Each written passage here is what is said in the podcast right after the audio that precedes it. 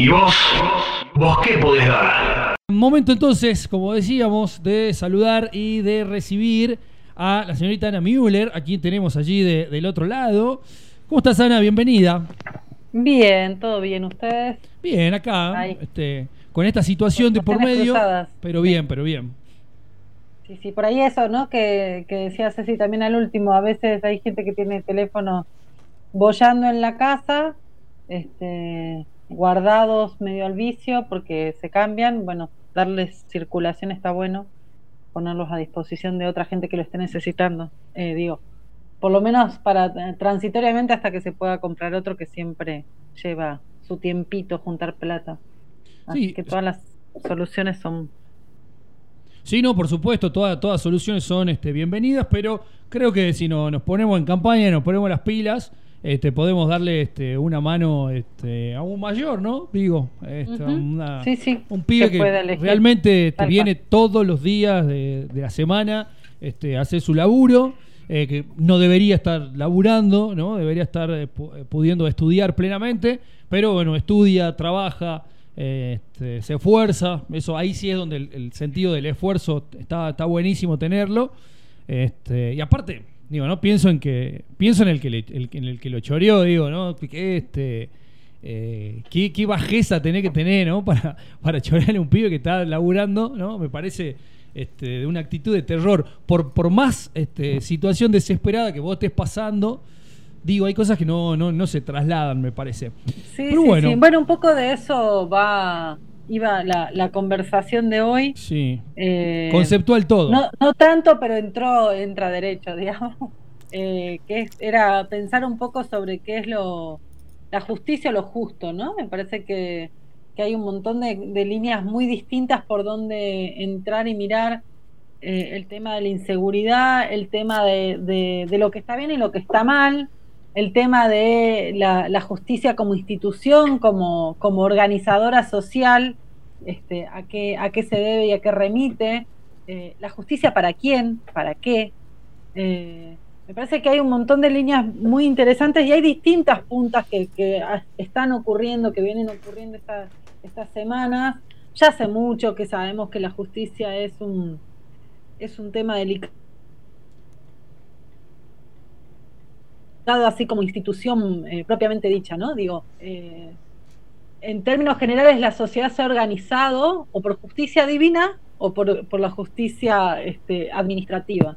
Eh, y hay distintos criterios de cómo llegar o cómo, cómo, cómo te atraviesa la, la, justicia como organizadora, digamos, ¿no? Me acuerdo hace unos años, muchos años, cuando era chica, la mamá de una, de una querida amiga dijo una vez que la existencia de escribanos y escribanas era en realidad la noticia más concreta, eh, la, muestra más concreta de que la palabra humana no tenía valor. ¿no? Eh, si hay alguien que tiene que certificar eh, la palabra es porque efectivamente la palabra siempre está como en riesgo.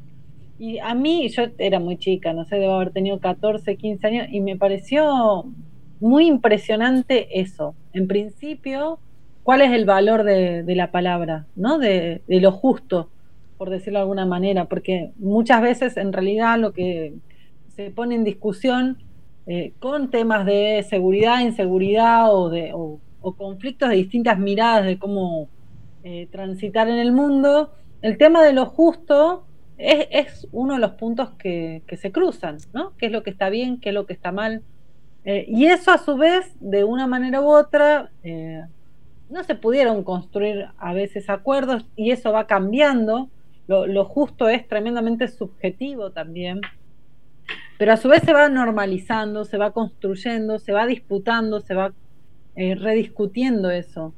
Pero hay un punto que es el que vos mencionabas recién, Tomás, que es, bueno, digamos, ¿cuál es el límite, no? Digamos, uno sabemos todos y todas que, la situación está compleja y que los índices de, delincuencia, de, mm, robos, de asaltos, está creciendo en todos lados. Salta en términos generales es más, eh, no, llega a situaciones de, muchísima violencia, pero todo el tiempo hay como, ¿no? Saqueos y saqueos y saqueos. Y el tema de la inseguridad tiene un lado muy concreto que es el de la necesidad también. Eh, y que siempre está ahí como en jaque por donde se empieza a abordar el conflicto, ¿no?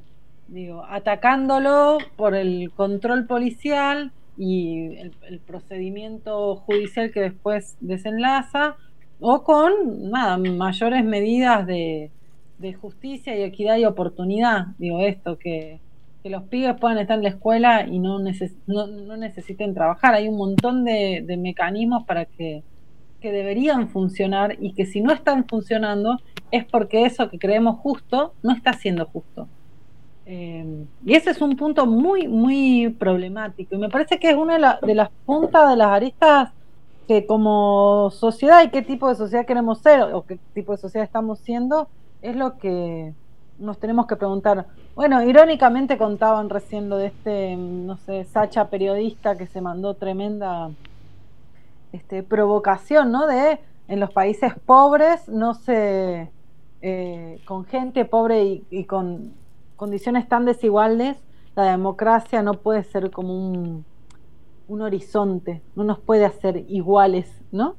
Eh, y digo, además del espíritu golpista que todos sabemos que, la derecha y, muchos periodistas de la derecha argentina tienen, eh, habla también de esta lógica de ciudadanos de primera y de segunda, ¿no? O incluso no ciudadanos y ciudadanas. Eh, para quién está hecho el, eh, bueno, la ley, la justicia. Digo, cuando hablamos del impuesto a las grandes riquezas, eh, los más ricos de, este país meten amparos, usan la justicia para esquivar o retrasar lo que se, votó y se sancionó en el, en el poder eh, legislativo. Y eso habla también, ¿no? De cómo la justicia está totalmente atravesada por, por clases, por, bueno, la justicia machista es siempre un tema de conversación en las últimas, este, en los últimos años, en función de cómo, cómo se lee lo que es justo y lo que no es, dónde está el peligro, para quién, cómo, cómo se contiene. Entonces me parece que esas son como un montón de, de preguntas interesantes para, para hacernos. Sí, y también qué justicia se puede pagar, ¿no? Porque eh, eso, eso también es otro, otro aspecto. Eh, quien tiene este, mayor capacidad de pago, ¿no? Puede contratar más y mejores, entre comillas, abogados, ¿no? Hay todo también una, eh, este, un análisis allí.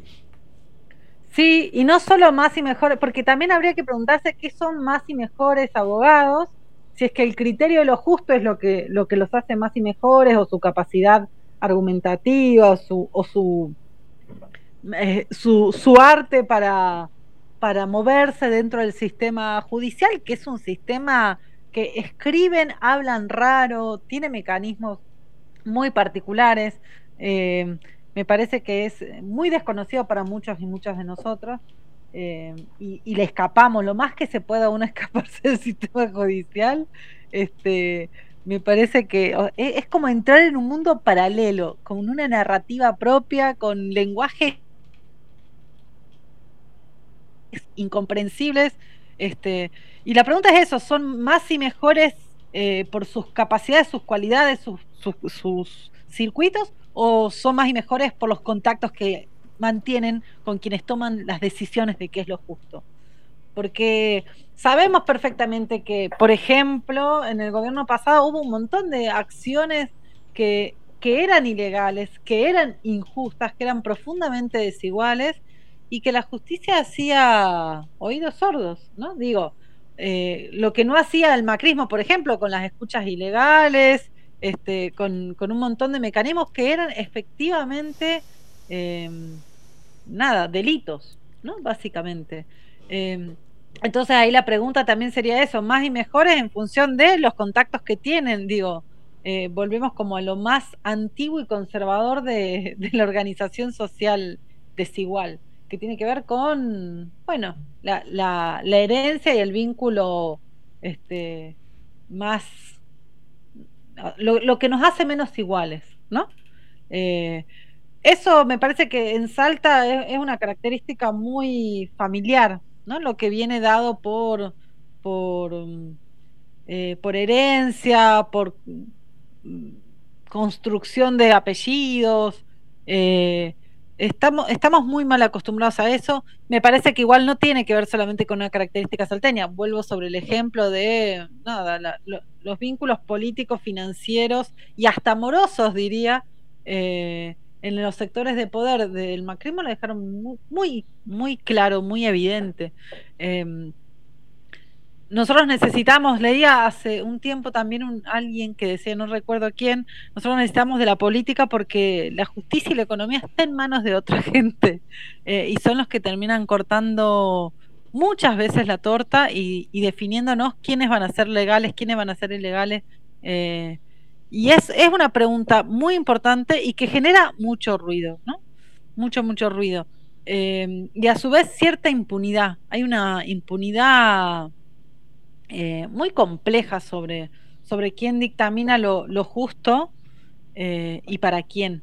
Me parece que todo lo que tuvo que ver, que nos tiene un poco cansados acá en otras zonas del país, pero todo lo que tuvo que ver con, con la, la suspensión o no de las clases en Capital Federal y, y, todos esos mecanismos de acatar o no acatar lo que una justicia u otra justicia dice, eh, habla un poco también, o sea, demuestra eh, lo caprichoso y lo de para quién es, quién va a tomar decisiones. Digo, si uno lo llaman este, a, acatar determinadas acciones con la justicia, no tiene ese margen de maniobra, ¿no? Eh, nada, vos tenés que ir y presentarte y de ahí ver cómo conseguir abogado, cómo lo pagás, cómo entender lo que está pasando. Digo, y con la mm, policía y con los pibes pobres y con las pibas pobres, eso pasa un montón. O sea, eh, la culpabilidad y la responsabilidad va antes que cualquier eh, este, decisión que se tome, portación de rostro, llamarlo como quieras, el racismo, este, pero el, abuso sobre lo que se dice justo sobre los prejuicios es una constante. Y en nuestra ciudad es muy, está muy, muy presente en los barrios populares, populares ¿no? Este, pero bueno, un poco era eso, conversar sobre, sobre qué es la justicia, que digo, que, está todo el tiempo dando vuelta en nuestra, en nuestra vida y nos organiza. Eh, pero no solo caer en la idea de, bueno, sí, nada, son todos corruptos. No, volver a pensar qué es lo justo. Me parece que ahí está un poco la, clave. Eh, ¿Qué es lo justo para quién? Nosotros tuvimos este lunes eh, los tres años de los despidos de agricultura familiar, los despidos masivos. Agradecemos a, ustedes, eh, Ceci y Tomás, por haber hecho una entrevista a Ricardo Vima. Y a mí ahí, ese día me movilizó un montón de cosas, porque hay muchos compañeros y compañeras, gente del palo, gente con la que somos, estamos muy cerca en un montón de ideas que nos han apoyado muy fuertemente hace tres años y durante ese transcurro transcurro, eh, el transcurrir de ese tiempo, eh, acompañando como la, justa este, demanda de la reincorporación. Y hoy por hoy, que, están en otros lugares o que ven que pueden eh, ocupar otros lugares, eso ya no les parece justo, ¿no? Ya está, pasó de moda, ya, este, o, pone en riesgo mis propias posibilidades, ¿no? Eh, diría alguna o alguno de ellos, eh, como si que se haga justicia con estos trabajadores injustamente despedidos eh, le quita probabilidades de ocupar ciertos espacios. Y ahí es donde me parece que hay como, también volver como a lo más básico. De qué es lo que está bien y lo que está mal. o aquella vieja frase de lo justo es justo.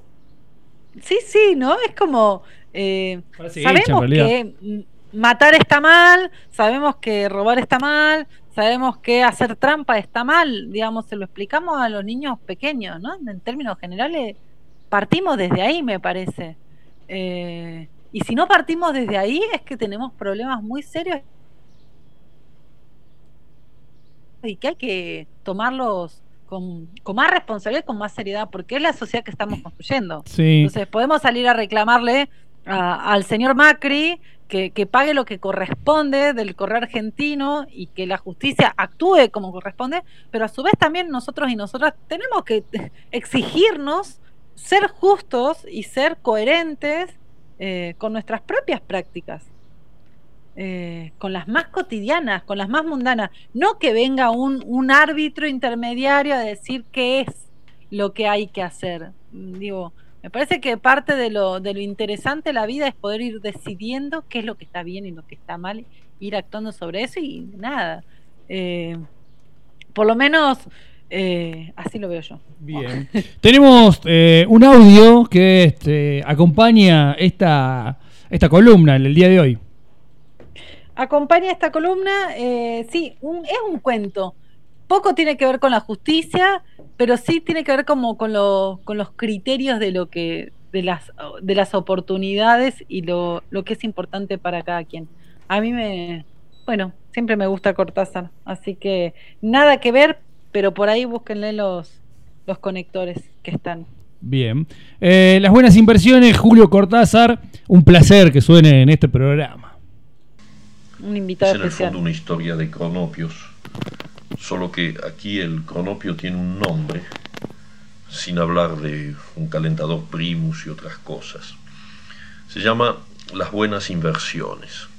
Gómez es un hombre modesto y borroso, que solo le pide a la vida un pedacito bajo el sol, el diario con noticias exaltantes y un choclo hervido con poca sal, pero eso sí con bastante manteca a nadie le puede extrañar entonces que apenas haya reunido la edad y el dinero suficientes, este sujeto se traslade al campo, busque una región de colinas agradables y pueblecitos inocentes, y se compre un metro cuadrado de tierra para estar lo que se dice en su casa.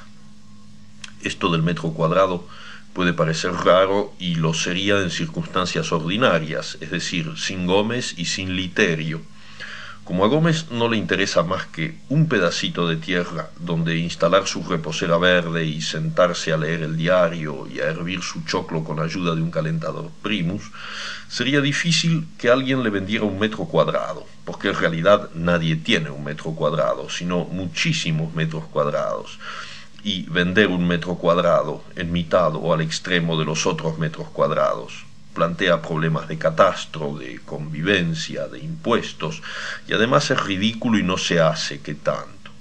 Y cuando Gómez, llevando la reposera con el primus y los choclos, empieza a desanimarse después de haber recorrido gran parte de los valles y las colinas, se descubre que Literio tiene entre dos terrenos un rincón que mide justamente un metro cuadrado, y que por hallarse cito entre dos solares comprados en épocas diferentes, posee una especie de personalidad propia, aunque en apariencia no sea más que un montón de pastos con un cardo apuntando hacia el norte. El notario y Literio se mueren de risa durante la firma de la escritura pero dos días después Gómez ya está instalado en su terreno, en el que pasa todo el día leyendo y comiendo, hasta que al atardecer regresa al hotel del pueblo donde tiene alquilada una buena habitación, porque Gómez era loco pero nada idiota, y eso hasta Literio y el notario están prontos a reconocerlo. Con lo cual, el verano en los valles va pasando agradablemente, aunque de cuando en cuando hay turistas que han oído hablar del asunto y se asoman para mirar a Gómez leyendo en su reposera. Una noche, un turista venezolano se anima a preguntarle a Gómez por qué ha comprado solamente un metro cuadrado de tierra y para qué puede servir esa tierra aparte de poner la reposera. Y tanto el turista venezolano como los otros estupefactos contertulios escuchan esta respuesta. Usted parece ignorar que la propiedad de un terreno se extiende desde la superficie hasta el centro de la Tierra. Calcula entonces. Nadie calcula, pero todos tienen como la visión de un pozo cuadrado que baja y baja y baja hasta no se sabe dónde. Y de alguna manera eso parece más importante que cuando se tienen tres hectáreas y hay que imaginar un agujero de semejante superficie que baje y baje y baje. Por eso, cuando los ingenieros llegan tres semanas después, todo el mundo se da cuenta de que el venezolano no se ha tragado la píldora y ha sospechado el secreto de Gómez, o sea que en esa zona debe haber petróleo. Literio es el primero en permitir que le arruinen sus campos de alfalfa y girasol con insensatas perforaciones que llenan la atmósfera de malsanos humos. Los demás propietarios perforan noche y día en todas partes, y hasta se da el caso de una pobre señora que entre grandes lágrimas tiene que correr la cama de tres generaciones de honestos labriegos porque los ingenieros han localizado una zona neurálgica en el mismo medio del dormitorio. Gómez observa de lejos las operaciones, sin preocuparse gran cosa, aunque el ruido de las máquinas lo distrae de las noticias del diario. Por supuesto, nadie le ha dicho nada sobre su terreno y él no es hombre curioso y solo contesta cuando le hablan. Por eso contesta que no cuando el emisario del consorcio petrolero venezolano se confiesa vencido y va a verlo para que le venda el metro cuadrado. El emisario tiene órdenes de comprar a cualquier precio y empieza a mencionar cifras que suben a razón de cinco mil dólares por minuto, con lo cual al cabo de tres horas Gómez pliega la reposera, guarda el primus y el choclo en la valijita y firma un papel que lo convierte en el hombre más rico del país siempre y cuando se encuentre petróleo en su terreno, cosa que ocurre exactamente una semana más tarde bajo la forma de un chorro que deja empapada a la familia de Literio y a todas las gallinas de la zona. Gómez, que está muy sorprendido, se vuelve a la ciudad donde empezó su existencia, y se compra un departamento en el piso más alto de un rascacielos, pues ahí hay una terraza a pleno sol para leer el diario y hervir el choclo, sin que vengan a distraerlo venezolanos aviesos y gallinas teñidas de negro que corren de un lado a otro con la indignación que siempre manifiestan estos animales cuando se los rocía con petróleo bruto. ¿Y vos? ¿Vos qué podés dar? Bien, un placer escuchar a, eh, este, a Cortázar, ¿no? Aquí en eh, la plaza, en ¿Qué podés dar? Estamos en la columna de Ana Müller, la columna de los jueves, que este, la tenemos conectada desde su satélite, Ana. Sí, estoy, con un satélite muy particular porque se cayó todo internet en mi casa eh, desde hace un rato, así que es un satélite pequeñito, pero, pero vale, pero vale. Así es con Cortázar, extraordinario. Eh, nada, me, hay muchas partes de ese cuento que me gustan un montón eh, y habla un poco de esto, ¿no? De, bueno, ¿qué es lo justo para cada quien y dónde están las buenas inversiones? No todos tienen la misma suerte, igual, de ese metro cuadrado.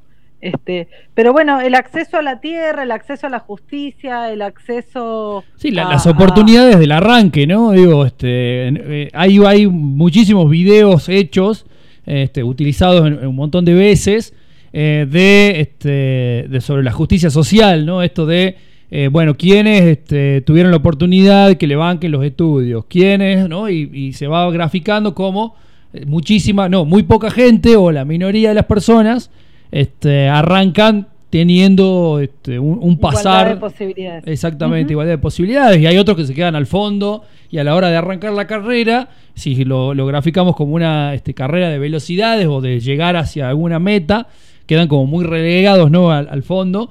Eh, y eso es este, trasladable a la vida, ¿no? La verdad que está bueno. Creo que eh, es una, una campaña que se vio en Estados Unidos. Después, Evo Morales también hizo su campaña eh, presidencial hace este, unos años, también de la misma manera, ¿no? Como graficando lo que había hecho, ¿no? Dentro de, de- de- de Bolivia, ¿no? En sus años de gobierno.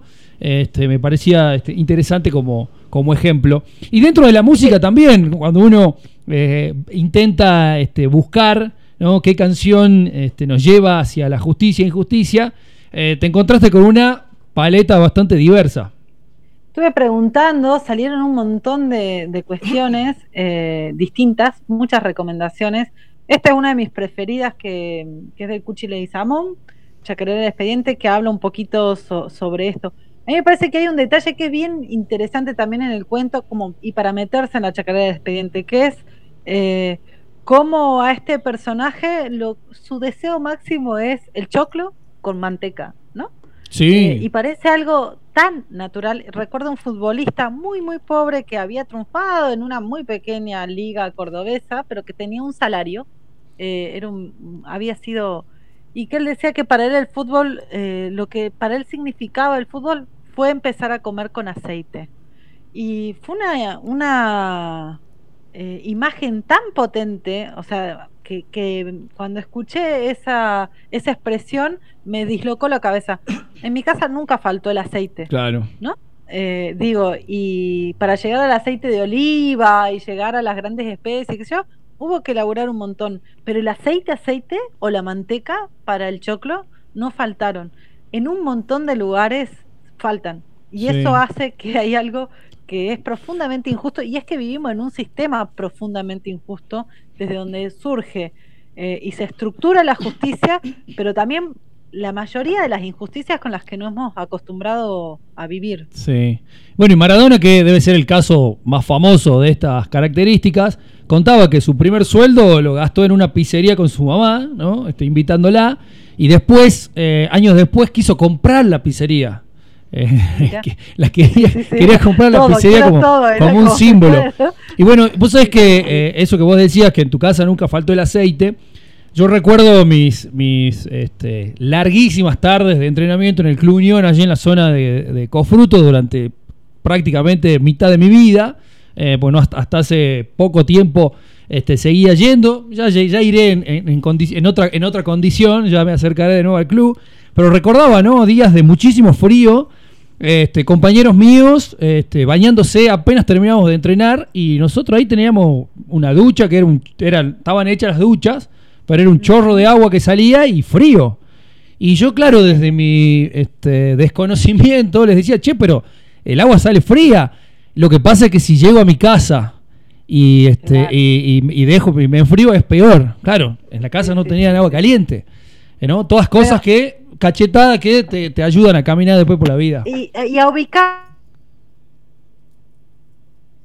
¿no? Un poco también, como a- me acuerdo que unos proyectos que hicimos en la zona de Amblayo, la zona con los mejores quesos del mundo mundial, eh, que hicimos con una compañera, Anaís Arabia, que eran unos termotanques solares, ¿no? Con mujeres de la comunidad, el proyecto con agricultura familiar eran, no sé, X cantidad de termotanques solares, que era una tecnología muy simple, muy económica, pero que implicaba poder tener agua caliente eh, en sus casas. Y el primer invierno que pasaron hubo un montón de resfríos y un montón de gripe porque la gente disfrutaba el baño caliente, pero no estaba acostumbrada.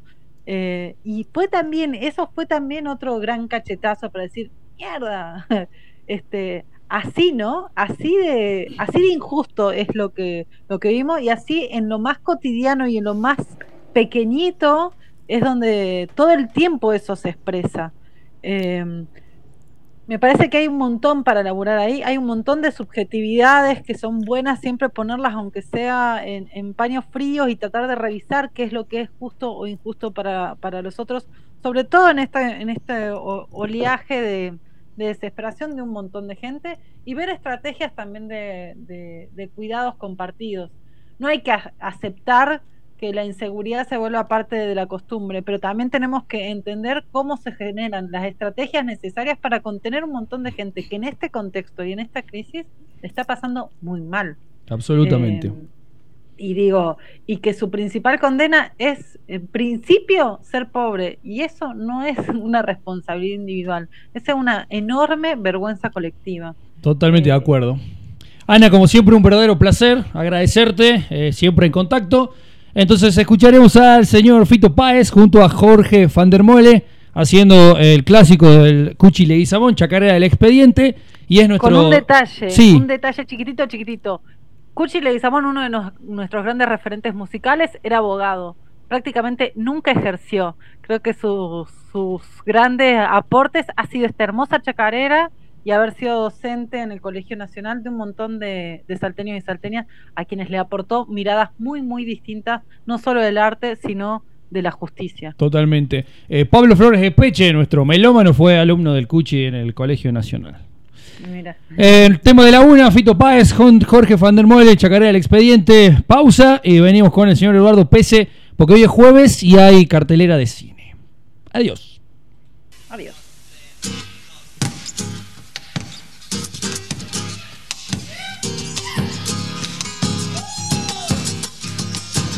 94.9 FM La Plaza. No somos una radio de rock.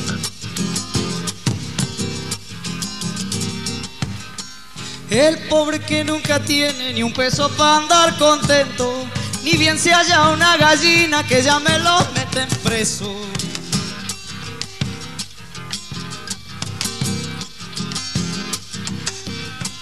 El comisario ladino que oficia de diligente lo hace confesar a palos al preso y a sus parientes.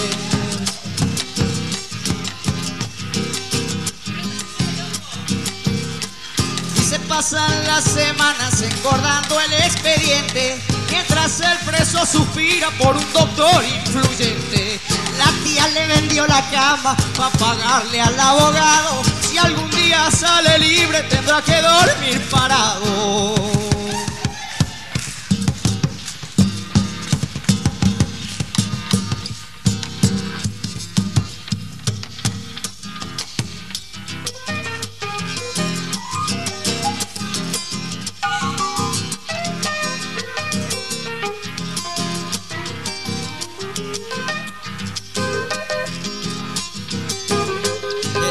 'Pues los cuatro meses lo cita para interrogarlo.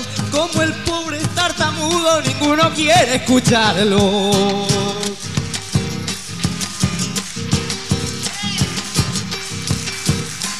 Y la prisión preventiva dictan al infortunado que ya lleva un año preso hasta de Dios olvidado.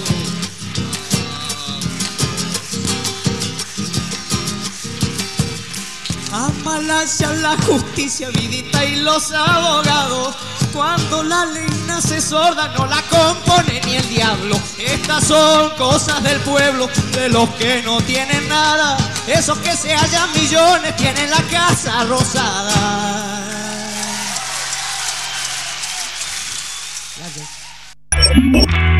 94.9 FM La Plaza. No somos una radio de rock.